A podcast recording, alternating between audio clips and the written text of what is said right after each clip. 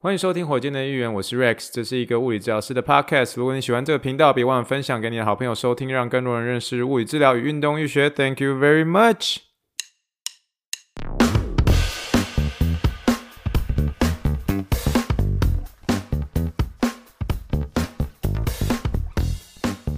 Morning, morning, good morning. Think big, dream big, and let's make it to the rocket. 今天是二零二一年台湾时间九月二十六号，欢迎收听第五十个级别火箭队一员。各位听众，大家好，你好，你好，你好。哦，又到了我们每周可以来闲聊的时间呢。诶，这是我们目前出关了，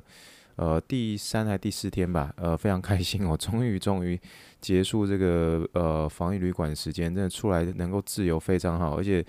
台湾的阳光非常热情啦，呃，最近的时候，诶、我发现我们都能够睡得蛮好的，原因是因为真的是有晒到这个阳光，所以很容易就是一觉到天亮。那台湾的环境目前给人家感觉算是非常舒服啦。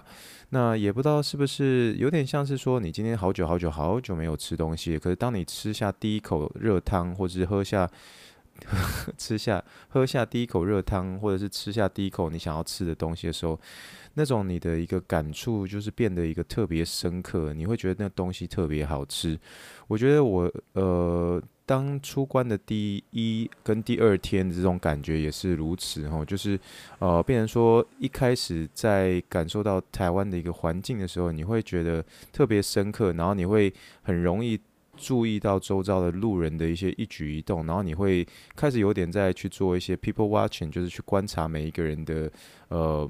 一些小动作啊或等等。可是那种却是一种蛮有趣的一种事情，可是是蛮深刻、蛮开心的。那尤其是就是我刚到我们家附近，然后我我太太是很喜欢吃润饼，所以我们去吃润饼，然后我们也吃了隔壁的俄阿米刷。呃，第一口吃下的时候，那种深刻的感觉就是呃，我觉得蛮。令人蛮难忘的，就是真的觉得说，哇，真的真的回家了，真的真的回家了这种感觉哦。嗯，但是我觉得回刚回来的时候，我们真的是还没有算是很适应说，呃，台湾的防疫，因为我们一开始不知道，就是完全也没有在就是 COVID 开始之后也从来没有待过台湾嘛，所以很多像是呃便利商店的时候，我们也闹了一些笑话，尤其在便利商店里面。就是刚进去那个便利商店的时候，他不是有那个要量手温的吗？呃，我们一直以为那是量额头的，所以我们两个一直边度这边度，然后呃，店员才跟我说：“哎、欸，那帅哥，不好意思啊，量手温的啦，手伸出来就可以了啦。”哦，然后就我们就是他手伸出来的时候，就发现，诶、还真的可以。我就觉得说，哇，其实有很多东西我都觉得，其实美国不见得能够比得上台湾哦。这个量手温的这个，反而是在呃美国比较没有看到这样。那另外一点就是，当我要准备去夹茶叶蛋的时候啊，然后把那个夹茶叶蛋的那个夹子拿起来的时候，那个店员又跟我说：“哎，帅哥，你不能自己夹啦，我帮你夹就好了啦。”你知道吗？非常热情的一个店员哦，就是呃，但是我真的不知道说不能不能亲自去夹茶叶蛋这件事情，需要由店员来帮忙这样。所以一开始的时候闹了蛮多笑话的，但是嗯，就是。我觉得这个大概再花一个礼拜的时间，我就差不多可以完完全全的适应了。就是刚开始的时候都会有点这样，就是嗯，一开始的台湾的防疫的一些东西我比较不大了解，但是现在了解了之后就会比较容易适应喽。但其实以我们家的泸州来环境来说的话，我觉得我们这边其实改变算蛮多的，因为我发现有很多以前的一些旧房子啊，然后呃都被都更掉，然后变得呃取而代之的是一些嗯。高楼大厦，或者说取而代之的是一些比较高的一些建筑物，这样，所以当然整个呃整个都市的环境市容变得好很多。可是当然你会少了一些以前熟悉的存在，这样。我所谓的熟悉的存在，不晓得有一集的火箭的预言，可是我真的没有办法去追溯是哪一集了。记不记得有一集的时候，就是我们家后面会有一个很固定在理发厅旁边呃的一个。一个算是也算是老式的一个住家，这样。那老式的一个住家常常都会有一个欧巴桑，然后这边去环顾，就是就是每天都会走出他们的家门口，然后去看一些路人，然后去做一些指指点点或者做一些评论。可他就是很可爱这样的。你记不记得有一次我说就是用我脚踏车绕链，可是我为了就是因为我绕链脚踏车绕链的时候你就不能。呃，骑嘛，可是你不能骑的时候，你又想要快一点，所以你有点像是把这个脚踏车当做那个踏步车的那种感觉，你就直接就一脚放在脚踏车的踏板上，一脚就有点像是滑步车在那边踏踏踏这样。然后想要想要把他踏到这个这个脚踏车店，可是那个欧巴桑看到我这样做的时候，呃，他以为我是那种就是不会骑脚踏车的人，然后呃又想要假装自己会骑，所以他看到我经过的时候，他不是讲了一句很经典的话，就说“别想骑个假搞”，对不对？就是你不会骑，他们假装自己很厉害，别想骑个假搞，就是那个那个欧巴桑。可是这次经过的时候，就是那个欧巴桑也的那个的那个建筑物就已经被都更掉，所以当你。在用的同样的踏步车经过的时候，原本期待有人对你说“北乡骑个 gay 搞”的时候，可是瞬瞬间觉得少了这样子的一个过去的一些亲切感。当然，整个呃泸州市，当然整个市容在改变了，可是少了一些以前熟悉的东西，不免还是会让人觉得诶、欸、有一些些的感慨啦。然后随着时间经过，这些呃以前的一些熟悉的旧场景有慢慢的变。尤其我发现我们这边附近早餐店开的很多，那早餐店开很多呃。我觉得开始多了几个产品，那是我以前没有吃过，就是多了很多芋泥的芋泥的嗯产品，就是现在竟然有这个芋泥蛋饼，我以前没有吃过这个用芋泥加在蛋饼里面，诶，吃起来其实味道还不错，因为我本身我蛮喜欢芋头的这样。那我太太呃大甲她本身也是产这个芋头蛮有名的嘛，所以我们都很喜欢吃芋头这样。呃，所以芋泥蛋饼的味道还蛮不错。那我们后来也吃了像是芋泥 cheese 的啊、吐司。哦，也是非常非常好吃，这样，然后再配一个咖啡，这样，觉得还是蛮蛮开心的。然后就是多了一些以前没有见过的一些品相，但是也多了很多早餐店，这是我们观察到的，比如说泸州的一个呃两年前跟两年后的一些小小的一些差别啦。好啦。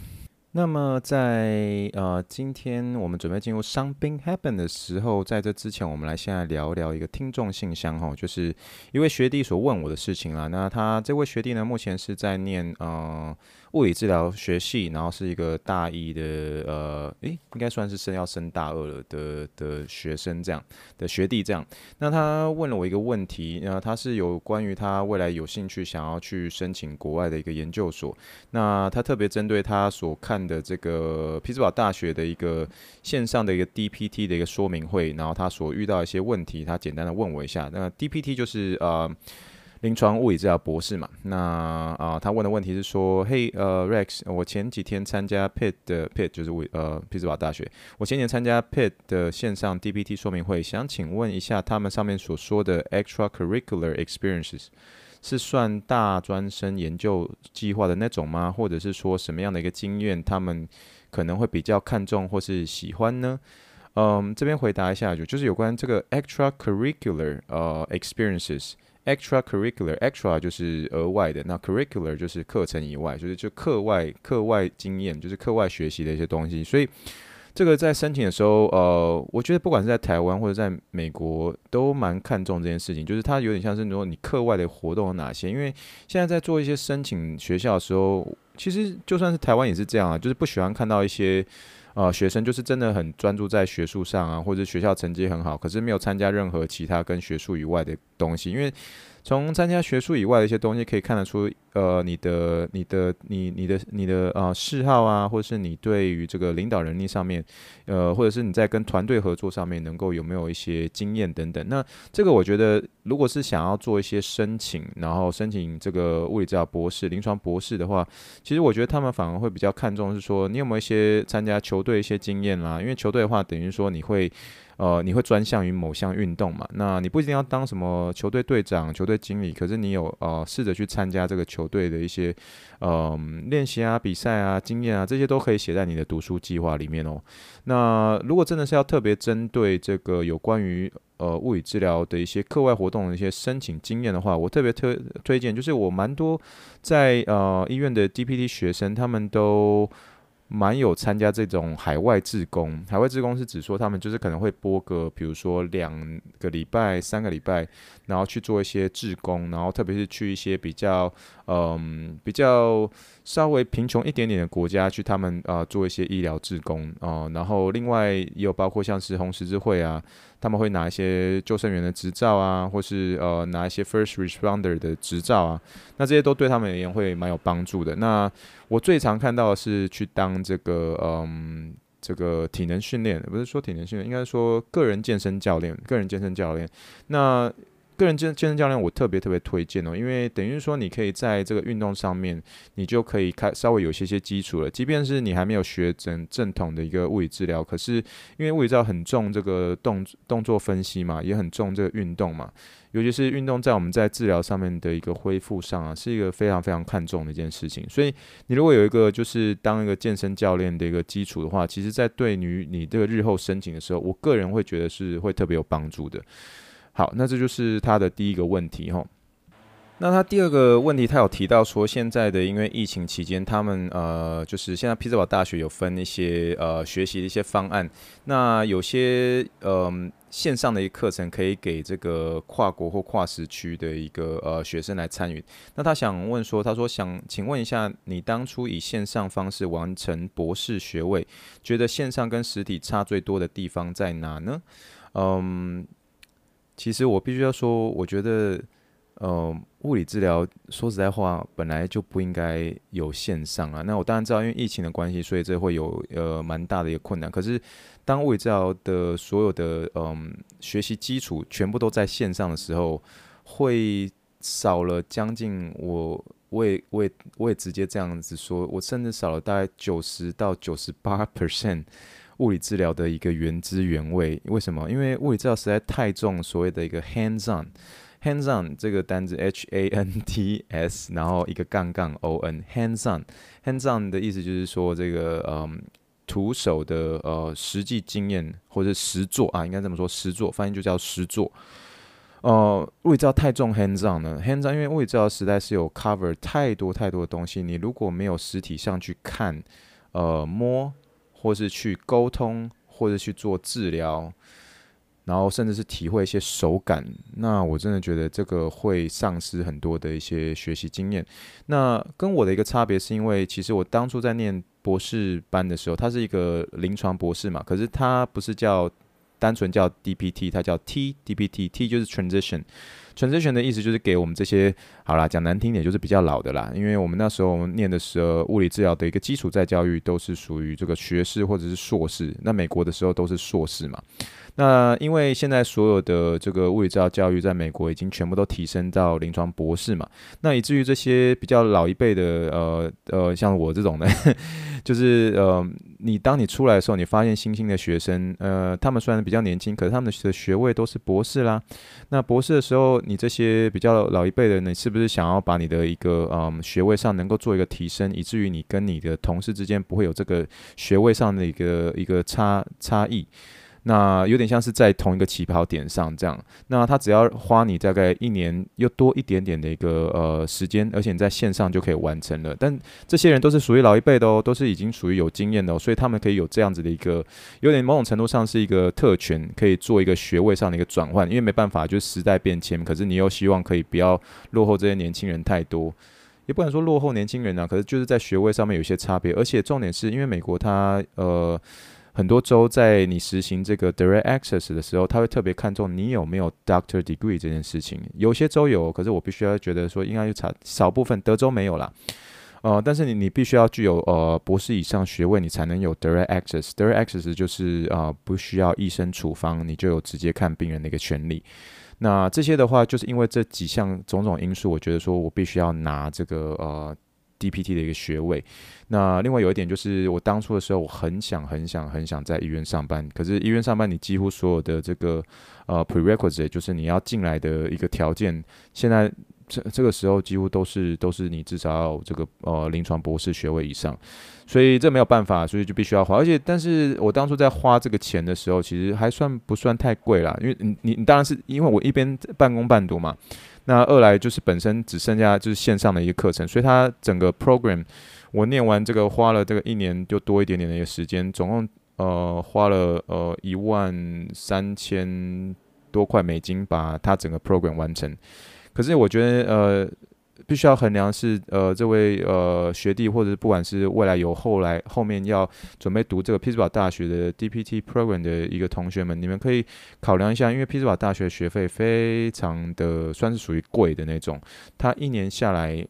嗯，我觉得至少一年哦，光是学杂费等等就已经将近快要啊五万多美金了。那你想想看，如果你要念三年半，那这个我觉得这学费会非常非常惊人哦。所以这个可能要跟家人啊讨论一下，看是不是有这样子的一个呃条件，然后再决定要不要去读。要不然，其实我还蛮蛮推荐你可以来德州的哈，因为德州其实有很多学校，其实呃学费上面比较便宜一点点啦。那台湾有一个很有名的一个 YouTuber，那是一个物理治疗师。那他有特别的一个分享，他在呃匹兹堡大学的一个学习，因为他本身他是我的一个学妹，他有念完这个匹兹堡大学的一个临床硕士班，然后但是他因为这个有关于身份的一个关系，所以他去念了这个呃三年半的这个 T D T 呃 D P T P 这个 program 这样。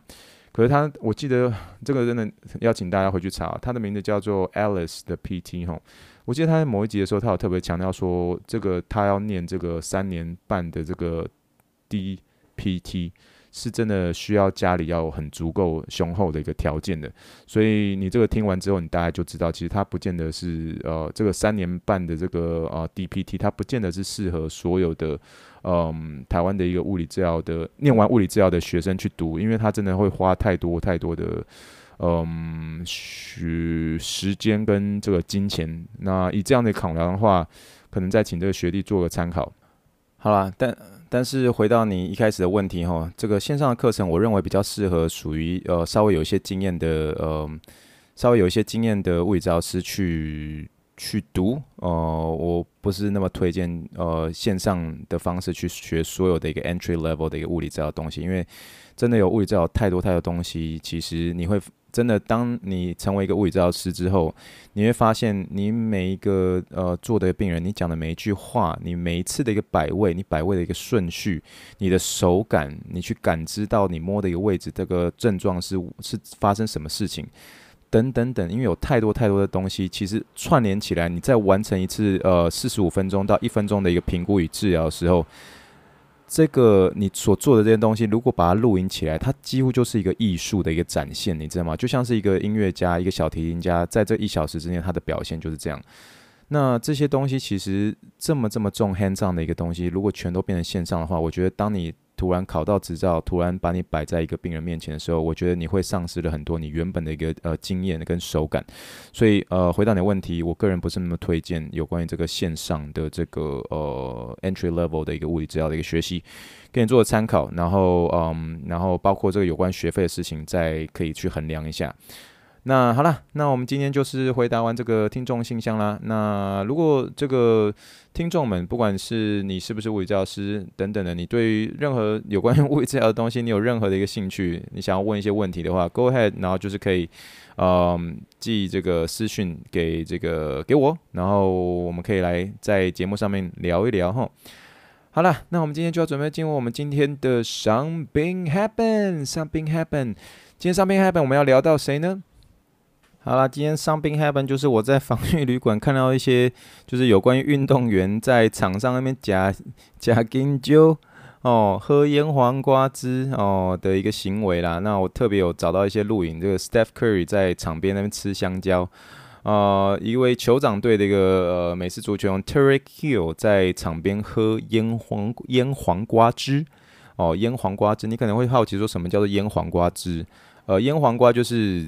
那个双层纯牛肉、吉士洋葱、酸黄瓜、芝麻面包盖上去，好吃过瘾、麦香堡的那个腌黄瓜，那个酸黄瓜，哦，酸黄瓜的英文叫做 pickle，pickle，p-i-c-k-l-e，我希望没有拼错，pickle，pickle 就是那个你常见的这个我刚刚所说的双层纯牛肉、吉士洋葱、酸黄瓜这个酸黄瓜，哈，酸黄瓜有人翻译叫做腌黄瓜啦，这个里面这个就是它是有点像是酸酸的这种黄瓜，然后你搭配汉堡、搭配一些肉的时候，就诶特别有口感。特别好吃吼，那这个腌黄瓜汁就是你把这个酸黄瓜把它拿去腌的那个汁啦。那你可能觉得说啊，怎么那么恶心？那个这个英文叫做 pickle juice，我刚刚所说腌黄瓜叫 pickle 嘛，那里面的这个腌黄瓜汁就叫 pickle juice。那这个东西喝起来很可怕，因为它在罐头里面。可是这个以美国文化来说是非常常见的，因为对他们而言就是觉得说这是有很足够的一个盐分的一个补充。所以在很多美国人在，尤其是美式足球员，因为他们比较你知道 hardcore，就是比较疯。比较 hardcore，比较疯狂一点，就是就是很走的比较极端一点，就是怕厂商会抽筋，就会喝这个腌黄瓜汁。那这个。喝腌黄瓜汁这种行为，其实，在比较属于老一代、中老一代的这种球员、学或运动员比较常出现。我的这些比较年轻的一些运动选手，大家比我年轻的，或者在二十几岁这种，他们就比较没有在喝腌黄腌黄瓜汁，呃。那这些他们的目的是做为什么？我 一直都没有讲重点。他们目的都是为了要防止这个抽筋啊。所以我们今天要聊的一个主题就是有关这个运动抽筋。因为我很快就突然想要跟他聊一些文化上的一些东西啊。因为真的蛮多运动员，比如属于在中老的这种呃运动员，美国的一些运动员，他们就喜欢喝这个呃腌黄瓜汁来防止这个运动型的一个抽筋啊。那我们今天要聊这个运动型的抽筋呢，其实当然在运动场上非常非常常见嘛。那因为因为这个运动相关的这种肌肉抽筋，在英文上面我们可以说这叫 exercise associated muscle cramps 哦，exercise associated muscle cramps，它简称叫做 EAMC 哦，EAMC。那在我们平常在运动的时候，我们当然比较常见，像是这样小腿中抽筋啦，或者是这种呃。那大腿前侧的一个抽筋，那在美国有一个很特别的说法哈，我之前好像有在这个火箭队的议员好像有聊过，他们这个有关于这个运动型抽筋的一个口语化叫做 Charlie Horse，Charlie Horse，中文叫做查理马哈，我没有在骂脏话，查理马，Charlie Horse，Charlie 就是平常有一个，比如说美国男生叫做 Charlie，查理哈，Charlie。Horse 就是马嘛，查理马。你当你听到说，Hey Rex，I got Charlie horse，Hey Rex，I got Charlie horse，意思就是说 Rex，我抽筋了，我抽筋了。这个我记得我在第一次听这个 Charlie horse，我吓一大跳，我觉得怎么怎么抽筋，为什么叫 Charlie horse 哦？哦，它也是属于比较中老年人的说法，可是还算是蛮常见的哈。Charlie horse。好了，这个运动型抽筋呢，这种呃这种相关的这种肌肉抽筋，呃可以。会是发生在这运动中或者在运动后了。那发生抽筋的情况就是非常讨厌的。那有些时候都必须要中断比赛，然后会影响这个球员场上的一个表现了。那所以在不同文化上面，我们可以看到很多不同的运动员，他们透过饮食的方式，然后想要试图去改善或是减少这个发生抽筋的几率了。好，比如说我今天会把这个呃影片放在这个这个资讯栏里面。这个你可以看到 Steph Curry 在场边吃香蕉，还有酋长队这个 Trey Hill 在喝这个。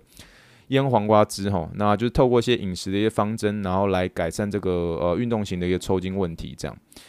那有关这个运动型抽筋的一些发生方式啊，那目前其实有一些研究啦，那各种研究有特别说有多种的原因可以造成。那主要的一些危险因子是来自于像是脱水，脱水的英文叫做 dehydration 哦，dehydration。哦，就是体内的这个体液呃缺乏，那因为 dehydration 所导致的，或是电解质因为出汗啊，或是多尿啊，或者水分摄取不足啊的原因所导致的吼。那这种因为这个体液不足所导致的这种现象啊，你就是可以叫做是脱水。那这是这是第一个最常见的有关于运动型抽筋的一个原因吼。那除了这第一点以外，那第二个就是呃。钠离子的流失，钠离子流失当然可以理解嘛，因为你流汗的时候，我们汗里面有一些盐分，那因为这个剧烈运动所导致的一个大量一个排汗，导致这个体内的一些电解质的一些失调，那这是第二个，呃，研究证实会发生这个运动型抽筋的一个原因。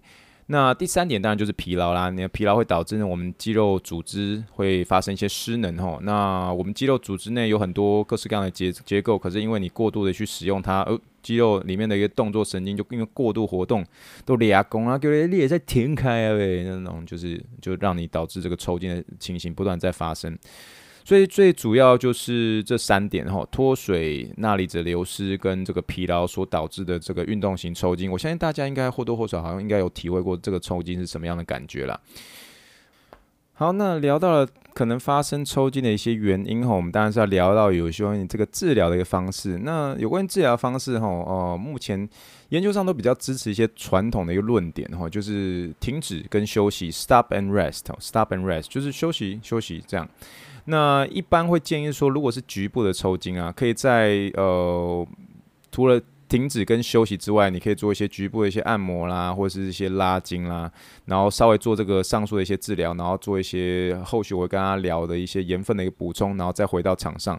可是你如果发生了全身抽筋的话，你怎么帮全身做按摩或拉筋很难嘛？一般如果是发生那个全身抽筋，往往当天就不适合再出赛，啊、呃，至少到隔天才能够回到场上吼。那除了停止跟休息之外，我刚刚有提到说这个有关于这个替选手补充钠哦，特别是钠离子哦哦，因为我知道现在在整个有关于这个。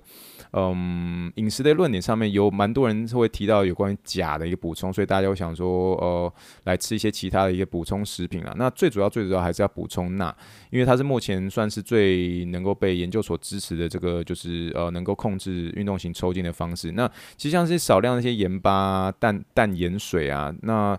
嗯，但如果选手呃，如果真的是想要补充一些水分的一些欲望的时候，你当然就给他喝一些呃电解质饮料，呃，就可以帮助这个身体水分的一些恢复。所以你如果在看一些这个嗯。这个电解质饮料的时候，其实看到里面其实多半都还是会有含有这个钠的一个成分啦。那而且重点是，他们这些运动饮料啊、电解质饮料，通常都有点好喝。所以有些你知道运动员爱逞强，就是不爱我不爱啉，我不爱啉哈，你就说啉啦啉啦，就啉啦啉啦的时候，你就跟哦这这我在我在这喝啉，然后喝喝，就比较能够鼓励他们能够多喝这些有关于这个场上的一些呃电解质饮料一些补充。那如果说这个我刚刚所说的这几个方式都未能见效吼，那有些时候他们会提供一些食物啦，就像我以前在这个呃纽约马拉松担任这个嗯，差点讲防疫志工，但纽约马拉松担任这个医疗志工的时候，其实我那时候是我有史以来见过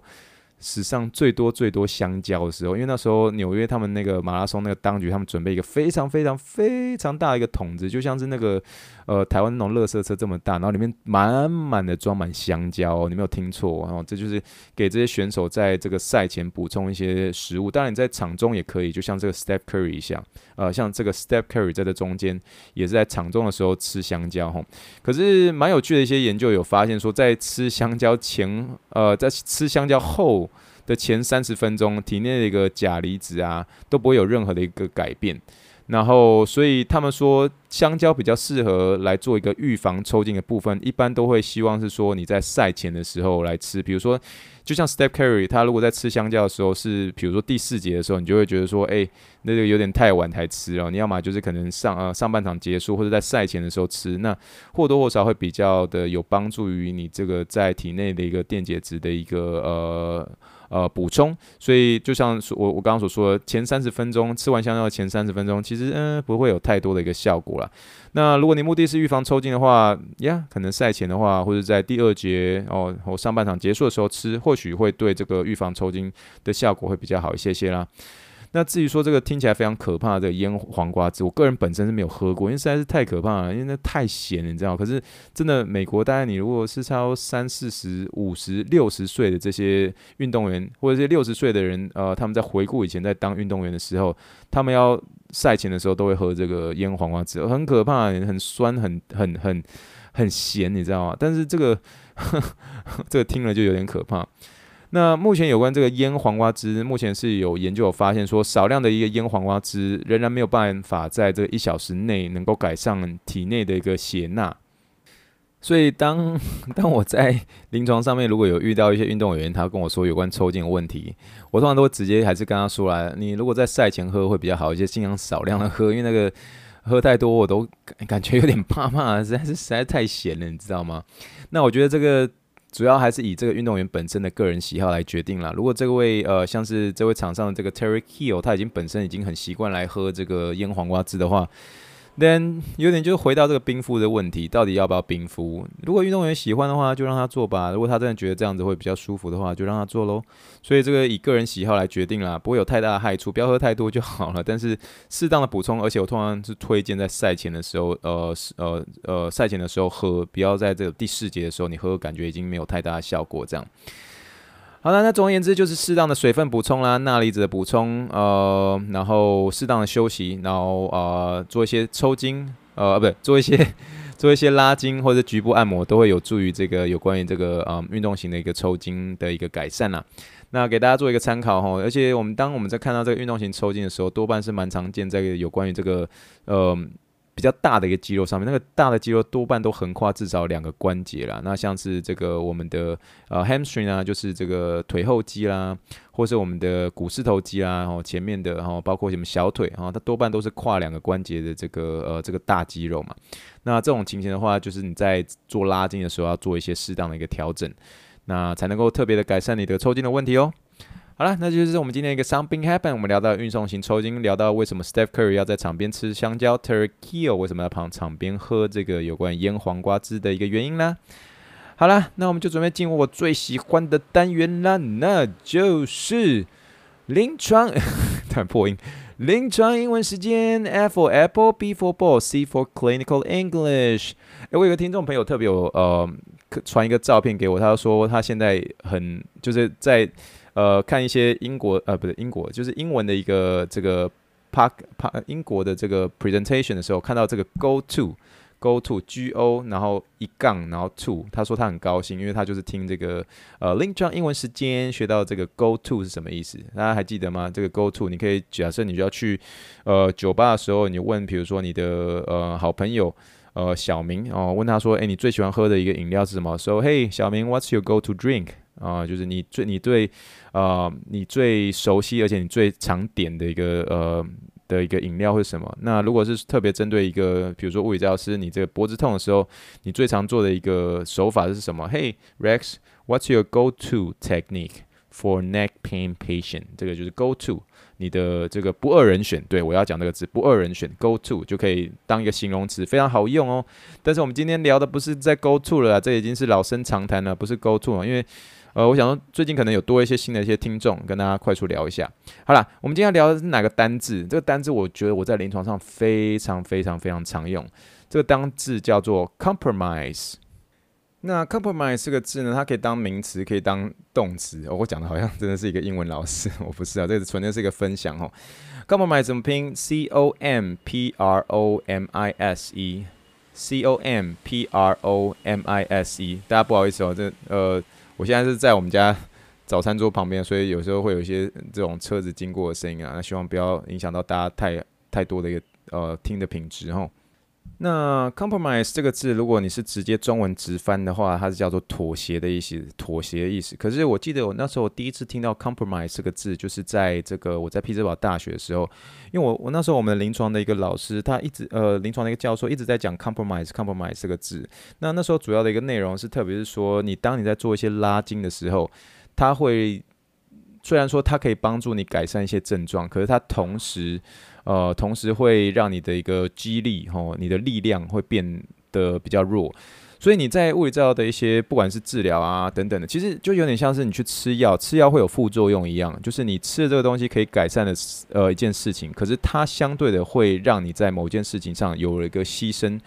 所以就像是我说的，你你当你在呃呃拉筋的时候，虽然它可以帮你改善一些呃症状，短期的一个止痛，呃，可以帮助你提升一些些你的一个关节活动度，可是它相对的它的副作用呢，它的副作用就是它会让你的肌力会变得比较弱，所以这个会有后续的要做的一些物理治疗师要做的一些，比如说肌力上面的一个训练啊等等来做的这些呃弥补。所以这个有关于是你在做呃拉筋的时候会牺牲掉你的肌力，吼，你的拉筋会牺牲掉你的肌力，这个中间的这个动词就是用 compromise。那我们就直接来呃用我刚刚所说的，直接把它翻译成英文吼。So when you're doing the stretches, it's good, it's good. 呃，but the stretches will compromise your strength。我再说一次哦，but stretches will compromise your strength。你的拉筋会让你同时牺牲掉你的一个激励，哦，这个有点像是我常说的一句英文啊，就是 It's always give and take, It's always give and take。你永远都是呃老虎熊掌不能比鱼与熊掌不可兼得哈，好不好？差点讲成老虎牙子，因为最近很常很很很爱喝这个老虎牙子，喝了很多哈。好，鱼与熊掌不能兼得，所以当你拿到熊掌的时候，你就是会 compromise 你的鱼，所以都会是这样的一个状态。所以这种情况的时候，我很常讲 compromise 这个字。所以你们如果呃如果是比较听比较久的一个听众，你可能三不五时会听到我突然变得晶晶体哈，就是一句英文一句中文的时候，我常会讲 compromise。这个字就是意思是说，你会牺牲掉你某件事情，所以呃，回到刚刚这个造句哈，就是 the stretches，就是你你在做拉筋这件事情，the stretches will compromise your strength。那这些呃，你的的 strength 就肌力嘛，你在做拉筋的时候会同时吃掉你的肌力，会牺牲掉你的肌力。那这牺牲这个字，妥协这个字。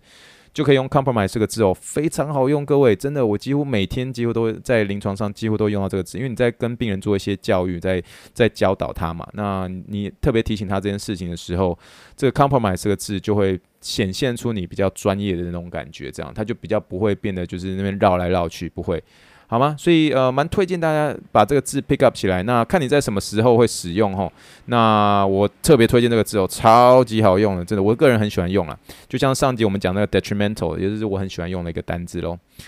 好啦，那我们今天的临床英文时间，我们就聊到这个 compromise 这个字哦。那希望大家今天在这个 compromise 上面，呃，了解它可以使用的方式的时候，可以时常在应用在你如果有一些，比如说呃外国的一个患者来的时候，可以特别在做教育的时候，呃，有关这个做卫教的时候，然后特别呃把这个字可以使用到，那让对方可以更了解他该怎么做喽。好啦，我们今天又录完了，这就是我们第五十五集的一个呃火箭队议员呐。希望大家今天可以有一些呃得到蛮多的不错的一个启发。那如果真的有喜欢或者是了了解多的一些问题的话，呃，欢迎这个到这个火箭队议员的脸书哈，呃，来寄一个这个听众信箱。那我会看视情况，看这个东西适不适合在我们节节目上讲，跟大家再好好聊一聊喽。好了，那以上就是我们第五十五集的火箭队议员啦，谢谢大家今天的收听啦。如果你喜欢这一集的话，可以分享你一个好朋友收听喽。好了，那祝福大家有一个平安、健康、快乐一周，我们就下礼拜再见。Thank you and good night，bye。